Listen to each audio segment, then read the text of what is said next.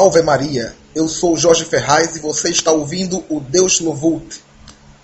Dando continuidade à sequência de programas sobre aquilo que nos faz sermos católicos, quais são as consequências da tomada de consciência de nossa catolicidade e da urgente necessidade de nos dedicarmos a fazer apostolado para fazer a Igreja Católica cada vez mais conhecida e amada neste mundo que dela tem tanta necessidade, e do dever que compete a cada católico, seja ele leigo, padre ou religioso, de fazer com que a igreja seja cada vez mais conhecida neste mundo, de expandir as fronteiras da igreja, as fronteiras do reino de Cristo na terra, de batalhar para que nosso Senhor reine nos corações e nas almas de toda a humanidade.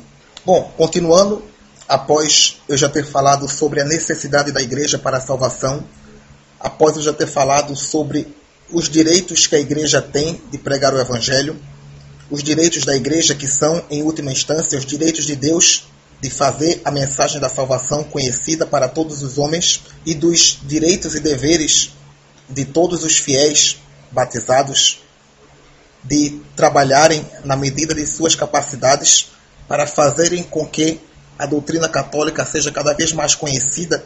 Eu gostaria de falar um pouco hoje sobre as formas concretas por meio das quais nós, leigos principalmente, podemos exercer o nosso apostolado. Bom, existem algumas esferas nas quais podemos e devemos agir para fazer a Igreja Católica conhecida e amada. Então, antes de qualquer coisa, existe aquela que pode ser chamada da esfera individual, a esfera pessoal. Depois, nós podemos falar também na esfera social, na esfera comunitária e, por fim, poderemos falar na esfera eclesial, isto é, nós, em nossa relação conosco mesmos, nós com nossa relação com o mundo, com a sociedade e nós com a nossa relação para com a igreja. Gostaria de falar, claro, sem pretensão de ser exaustivo, sobre esses três aspectos do apostolado cristão, lembrando que eles guardam uma certa dependência entre si. Então, ninguém pode fazer apostolado perante o mundo se descuida da sua vida privada, da sua vida particular. Ninguém pode pretender fazer apostolado diante da igreja se não cumpre com seus deveres de Estado, se não faz bem as coisas que tem ao seu alcance em outras esferas de sua vida para que a igreja seja exaltada. Então, às vezes é um pouco comum as pessoas atropelarem um pouco a ordem dessas coisas e eu estou particularmente convencido de que é importante, diria mais, é fundamental que nós sigamos os passos corretos nos nossos apostolados, que nós façamos as coisas certas, que nós não coloquemos os carros na frente dos bois, que nós não ousemos construir um edifício sem antes termos preparado e sedimentado muito solidamente as suas bases. Então, eu gostaria de começar com uma história de Santo Tomás de Aquino, que alguns de vocês, provavelmente a maioria, já deve conhecer. A história conta que Santo Tomás de Aquino recebeu uma certa resistência de sua família quando declarou a sua decisão de fazer-se religioso. Então a família de Santo Tomás não queria aceitar que ele seguisse a vida religiosa. Tinha para ele outros planos, em outras funções, etc. Mas o jovem Santo Tomás mostrou-se firme em sua decisão de se fazer religioso. Então, o que foi que os irmãos de Santo Tomás fizeram para tentar dissuadi-lo dessa sua ideia maluca de trancar-se em um mosteiro, em um convento de religiosos pobretões? Bom, os irmãos de Santo Tomás tiveram então a brilhante ideia de introduzir no quarto do santo uma certa senhorita, uma dona, uma bela ragazza italiana, manombona, se é que me entendem, e bolaram o plano e assim o fizeram. Certa feita, quando Santo Tomás estava no seu quarto, eles sorrateiramente acertaram com a garota para que ela entrasse no quarto de Santo Tomás para assim tentá-lo e fazê-lo desistir do seu desejo de se fazer religioso, fazê-lo abrir mão de sua vocação. E A história conta que quando Santo Tomás percebeu que havia uma mulher no seu quarto, ele pegou da lareira um tição em brasas e, brandindo na direção da senhorita, fê-la correr do seu quarto desesperada, achando que estava diante de um louco. Então, Santo Tomás, com esse tição nas mãos, expulsou do seu quarto a garota que havia sido introduzida por seus irmãos para o tentar e, uma vez tendo-a expulsado, voltou para a porta do seu quarto e, com o tição que tinha em mãos, traçou uma grande cruz na porta do seu quarto. Até aqui a história. E certa feita, quando eu comentava sobre esse fato da vida de Santo Tomás como amigo, ele me veio com uma sacada genial. Então, o que foi que esse meu amigo me disse? Ele disse que Santo Tomás havia tido o cuidado de, antes de fazer a profissão pública da sua fé, isso é, antes de traçar na porta do seu quarto uma grande cruz, ele se preocupou em tirar de dentro do seu quarto tudo aquilo que não condizia com a sua vida cristã. Então Santo Tomás ele começou limpando o seu quarto, expulsando do seu quarto tudo aquilo que seria para ele motivo de tentação, motivo de escândalo, motivo de pecado. Santo Tomás preocupou-se primeiro com a limpeza interior, com a purificação do interior do seu quarto, para só depois preocupar-se com a parte exterior, ou seja, com a cruz traçada na sua porta. Se por absurdo Santo Tomás ele tivesse traçado uma grande cruz na porta sem tirar a garota de dentro do seu quarto primeiro, essa cruz não teria nenhuma serventia. Seria, seria uma hipocrisia, seria um ato que não teria o menor efeito, o menor resultado em termos de santificação. Então, Santo Tomás primeiro limpou o seu quarto e depois preocupou-se com o exterior. Depois se preocupou em traçar uma cruz na porta para dizer que aquele quarto ele era um quarto cristão. Mas o que é interessante nessa história é que a cruz de Santo Tomás foi precedida pela expulsão da garota do quarto dele. Então, aquela cruz que exteriormente atestava que aquele quarto era um quarto cristão, era o quarto de um homem temente a Deus, ela correspondia à realidade. Aquele quarto era um quarto de um homem temente a Deus, não porque tinha uma cruz na porta, mas porque o homem que morava naquele quarto havia expulsado do seu quarto tudo aquilo que poderia contribuir para afastá-lo de Deus. Então, o que podemos aproveitar para nossa própria vida deste fato ocorrido na vida de Santo Tomás? Podemos e devemos aprender com o santo que, antes de cuidarmos do exterior, é necessário que nós cuidemos do interior.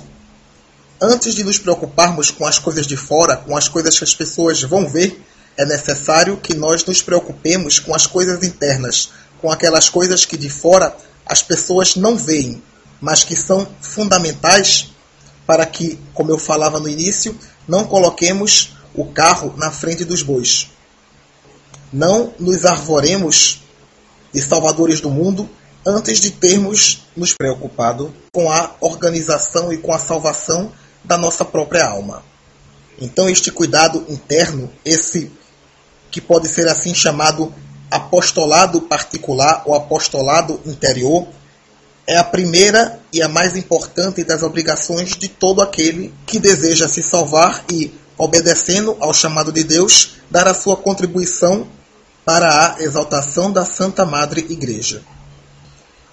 E o que é que eu chamo de apostolado particular, de apostolado interior?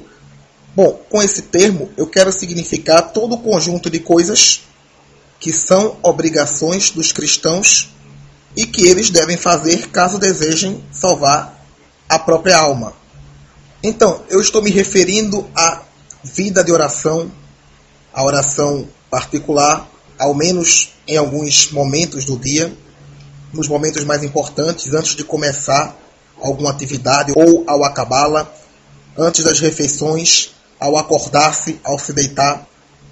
Estou falando de orações simples e pelo menos nos momentos mais importantes do dia.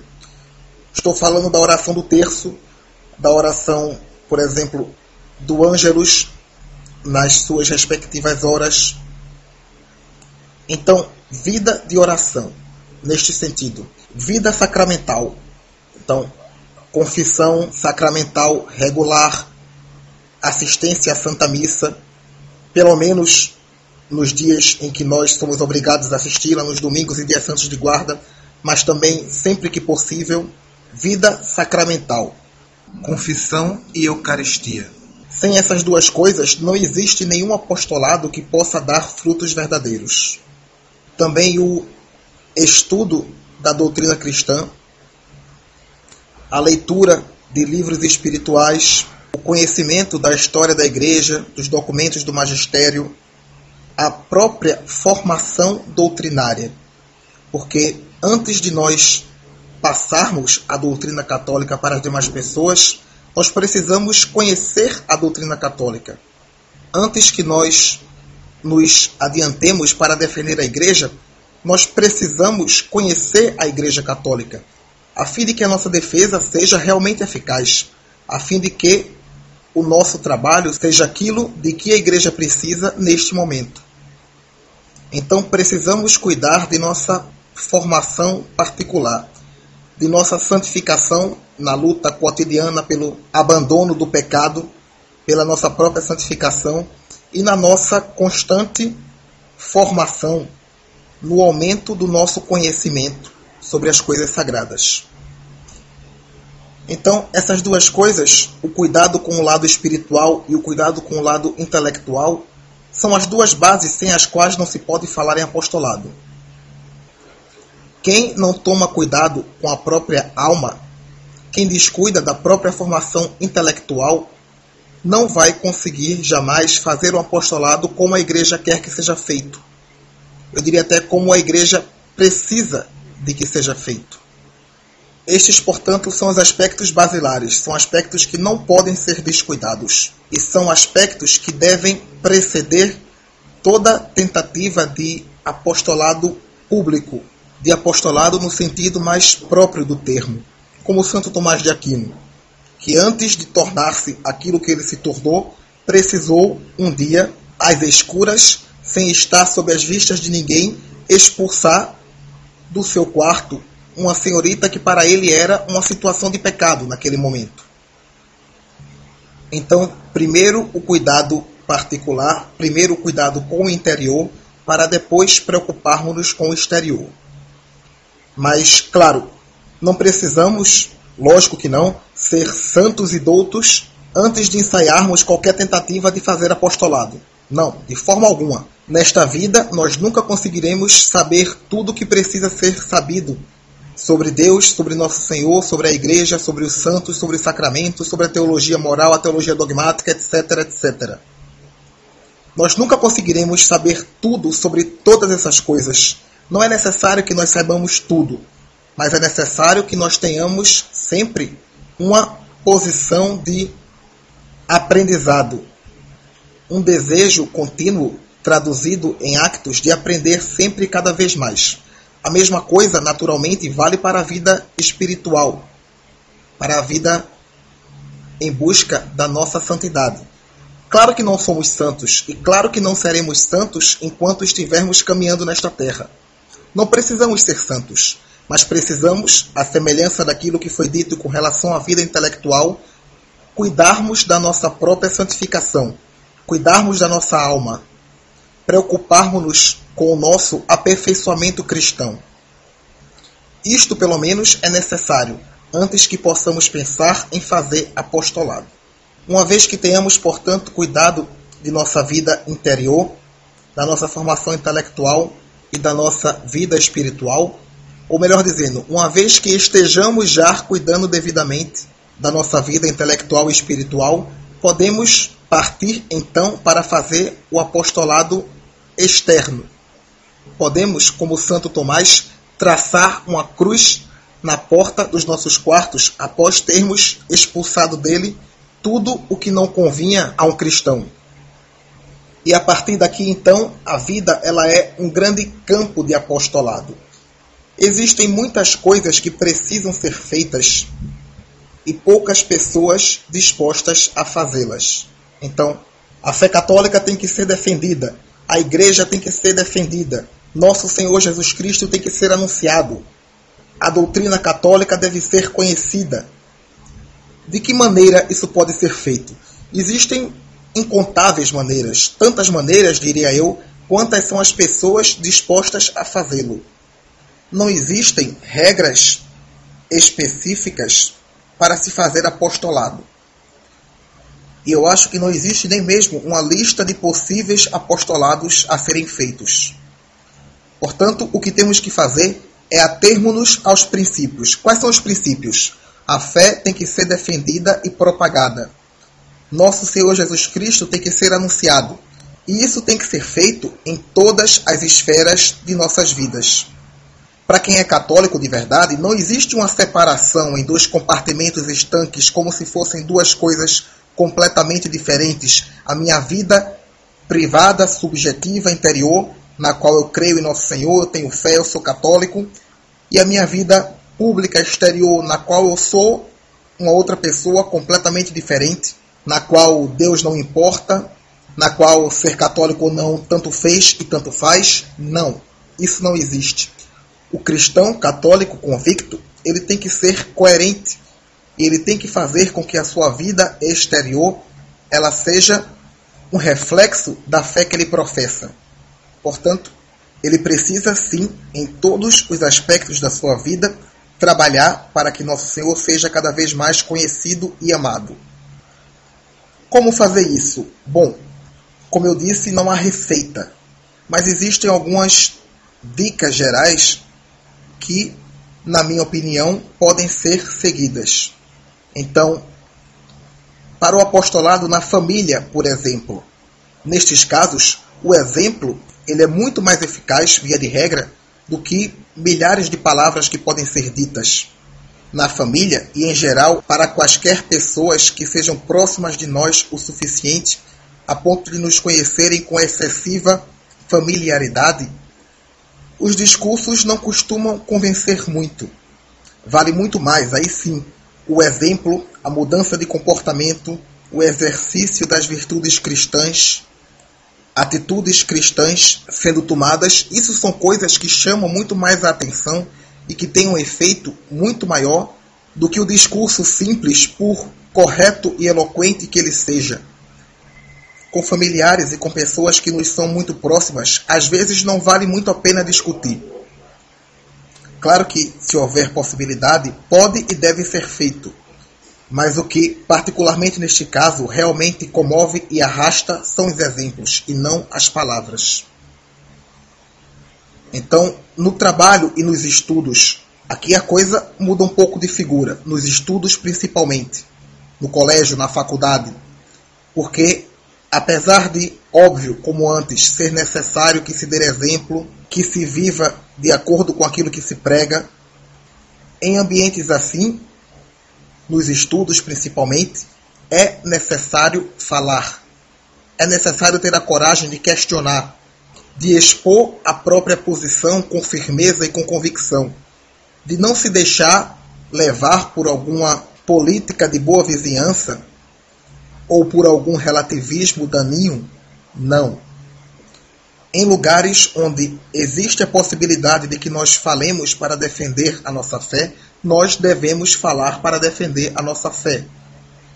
Então, por exemplo, o exemplo mais básico, uma aula de história sobre a Idade Média. Então, aquele seu professor completamente anticlerical lança a grande pérola. Não, mas a Inquisição matou milhares de cientistas durante a Idade Média. Aí você, claro, muito educadamente, levanta a mão. Você tem uma dúvida sobre o assunto.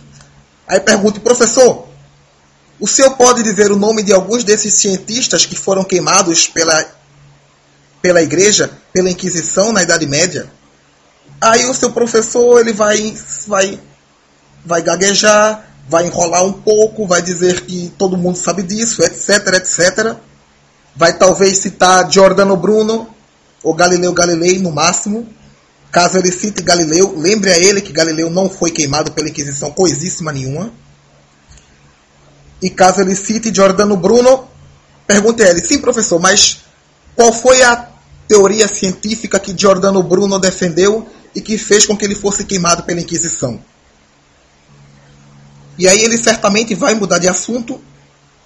E ainda que você não consiga não tenha espaço para defender positivamente a Igreja Católica, pelo menos esse referido professor vai pensar duas vezes antes de lançar de novo uma calúnia gratuita como aquele lançou anteriormente.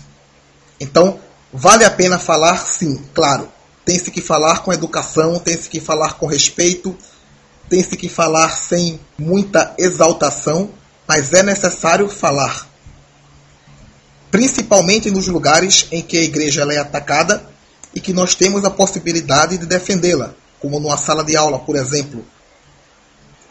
Então, existem alguns lugares onde falar não adianta muito. Isso é, por exemplo, nas pessoas com as quais nós temos bastante familiaridade. E existem alguns lugares onde falar tem muita importância, como por exemplo numa sala de aula ou numa discussão entre amigos quando algum deles resolve dizer alguma calúnia histórica ou alguma barbaridade contra a igreja. E neste caso é importante que nós falemos. Claro, essas coisas que eu estou falando, elas não são exclusivas. Então, é claro que se o seu pai, certa feita, dizer que a igreja queimou milhões de bruxas durante a Inquisição, e isso é verdade porque ele leu no livro do Dan Brown, então você também vai, lógico, com todo respeito, devido ao seu pai, porque ele é seu pai, mostrar para ele que as coisas não foram bem assim. E também no trabalho, na faculdade, no cursinho, onde quer que seja, você tem que dar mostras de coerência entre a sua vida e aquilo que você prega.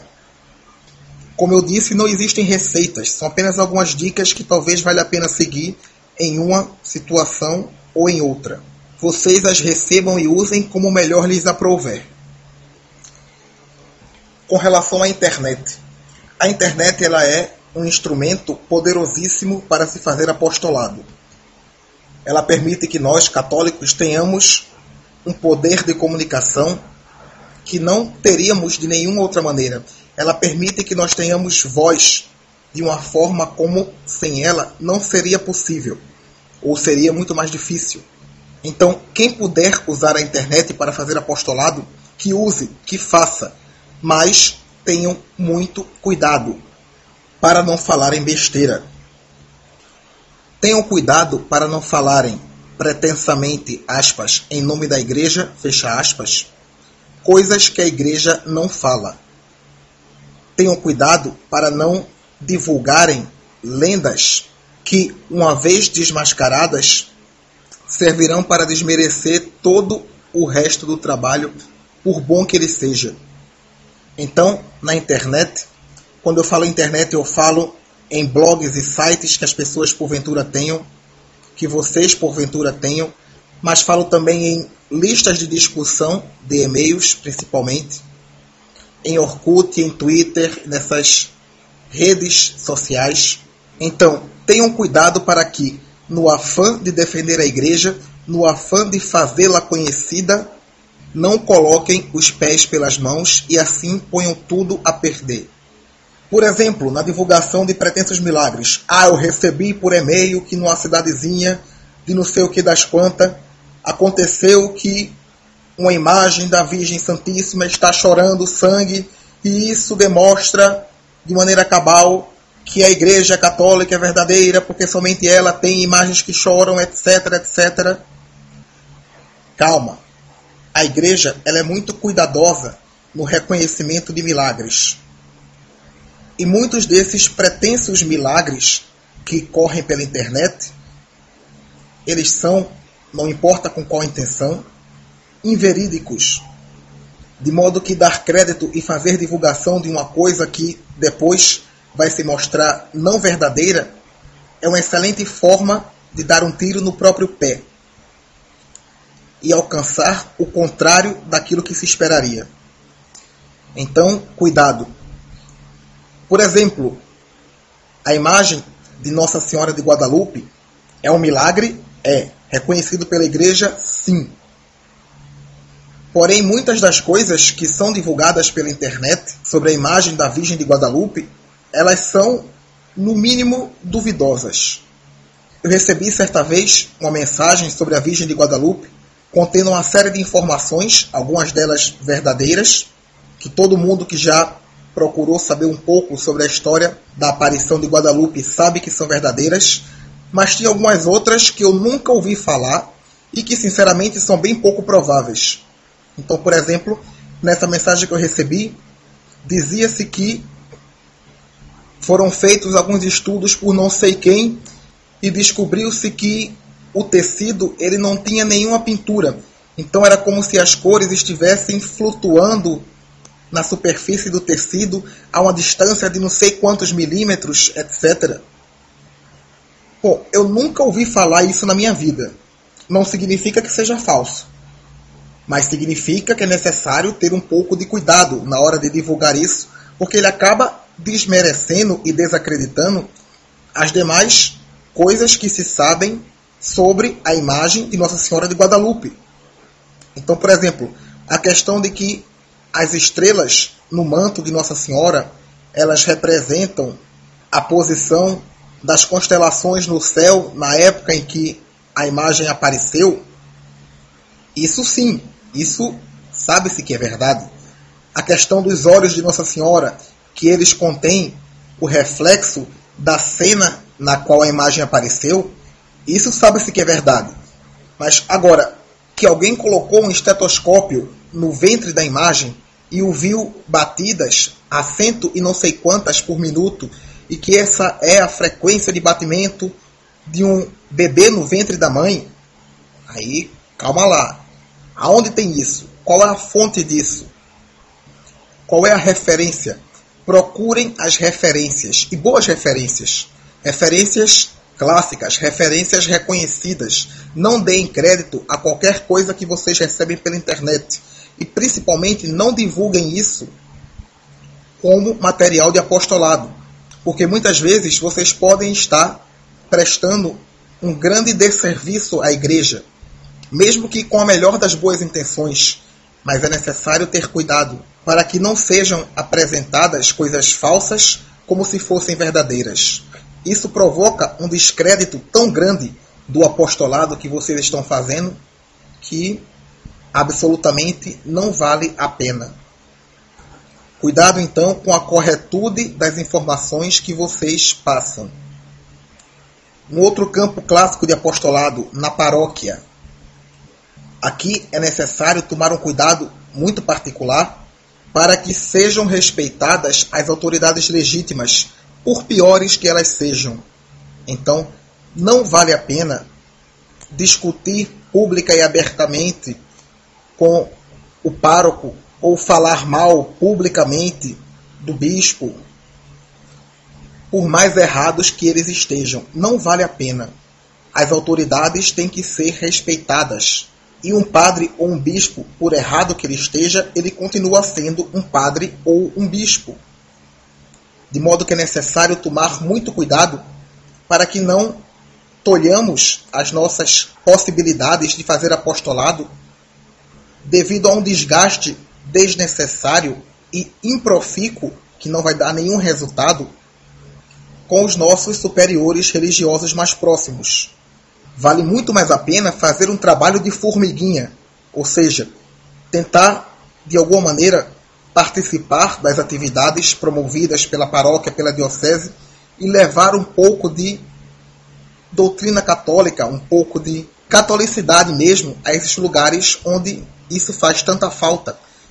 Então, por exemplo, se o seu padre ele celebra a missa que é uma barbaridade, cheia de abusos litúrgicos, uma coisa terrível, Vale muito mais a pena procurá-lo em privado, após a missa ou em outra oportunidade, e perguntar respeitosamente por que, que ele faz as coisas dessa maneira quando a igreja manda que sejam feitas de outra, e tentar, por exemplo, tornar-se catequista, digamos, para assim ensinar às pessoas o que é a liturgia, como a liturgia deve ser celebrada, quem é que tem capacidade de fazer o que na liturgia como ela deve ser celebrada, a quem compete mudar qualquer coisa que seja na celebração da liturgia, etc.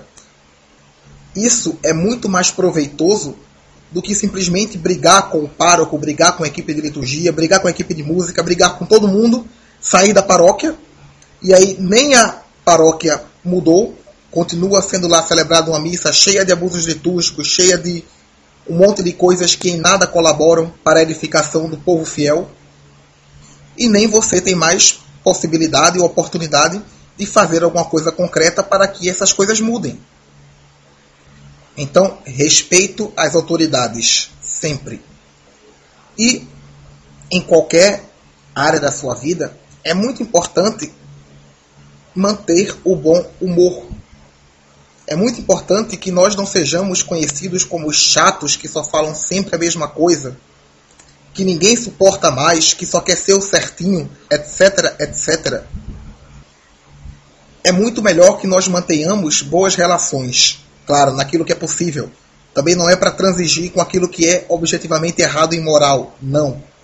Mas é para manter o bom humor, manter a sociabilidade, Procurar, enfim, ser uma pessoa de trato agradável, saber brincar na hora certa, brincadeiras saudáveis, saber conversar sobre outras coisas que não simplesmente religião o tempo inteiro, convidar as pessoas para fazerem coisas como almoçar ou sair para jogar futebol ou para assistir um filme ou o que seja, falar um pouco sobre política, sobre futebol, sobre arte, literatura, cinema, música, etc tentando encontrar formas de cultivar laços de amizade.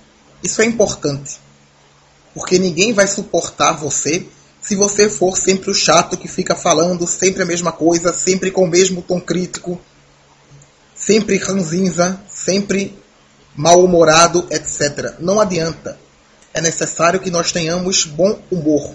É necessário que nós sejamos pessoas de trato agradável para assim podermos mais eficazmente atingir o nosso objetivo. É mais fácil que uma pessoa escute um conselho seu sobre qualquer assunto que seja, um assunto moral, por exemplo, se essa pessoa for a sua amiga, do que se essa pessoa achar que você é um chato com quem ela não tem nem mesmo a liberdade de conversar, porque sabe que já que você vai dizer alguma coisa grosseira que ela não vai se interessar em ouvir. Então, lógico que não é para transigir, naquilo que não pode ser relativizado, mas é esforçar-se para manter relacionamentos saudáveis, agradáveis com as pessoas que fazem parte de nossas vidas. Então, resumindo, todo apostolado ele tem que estar baseado primeiramente na nossa vida interior. É necessário cuidarmos de nossa própria santificação e é necessário cuidarmos também intelectualmente. É necessário que tomemos conta de nossa formação doutrinária. É necessário que nós façamos apostolado primeiramente pelo exemplo, pelo exemplo de vida, pelo exemplo de atitudes. É necessário que nós falemos nos lugares onde temos possibilidade de falar.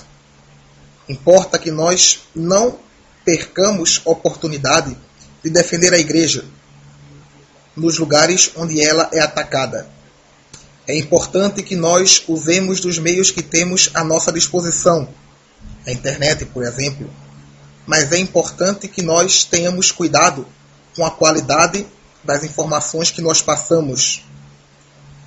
É importante que nós respeitemos as autoridades constituídas, respeitemos o nosso pároco, respeitemos o nosso bispo, respeitemos a hierarquia da igreja.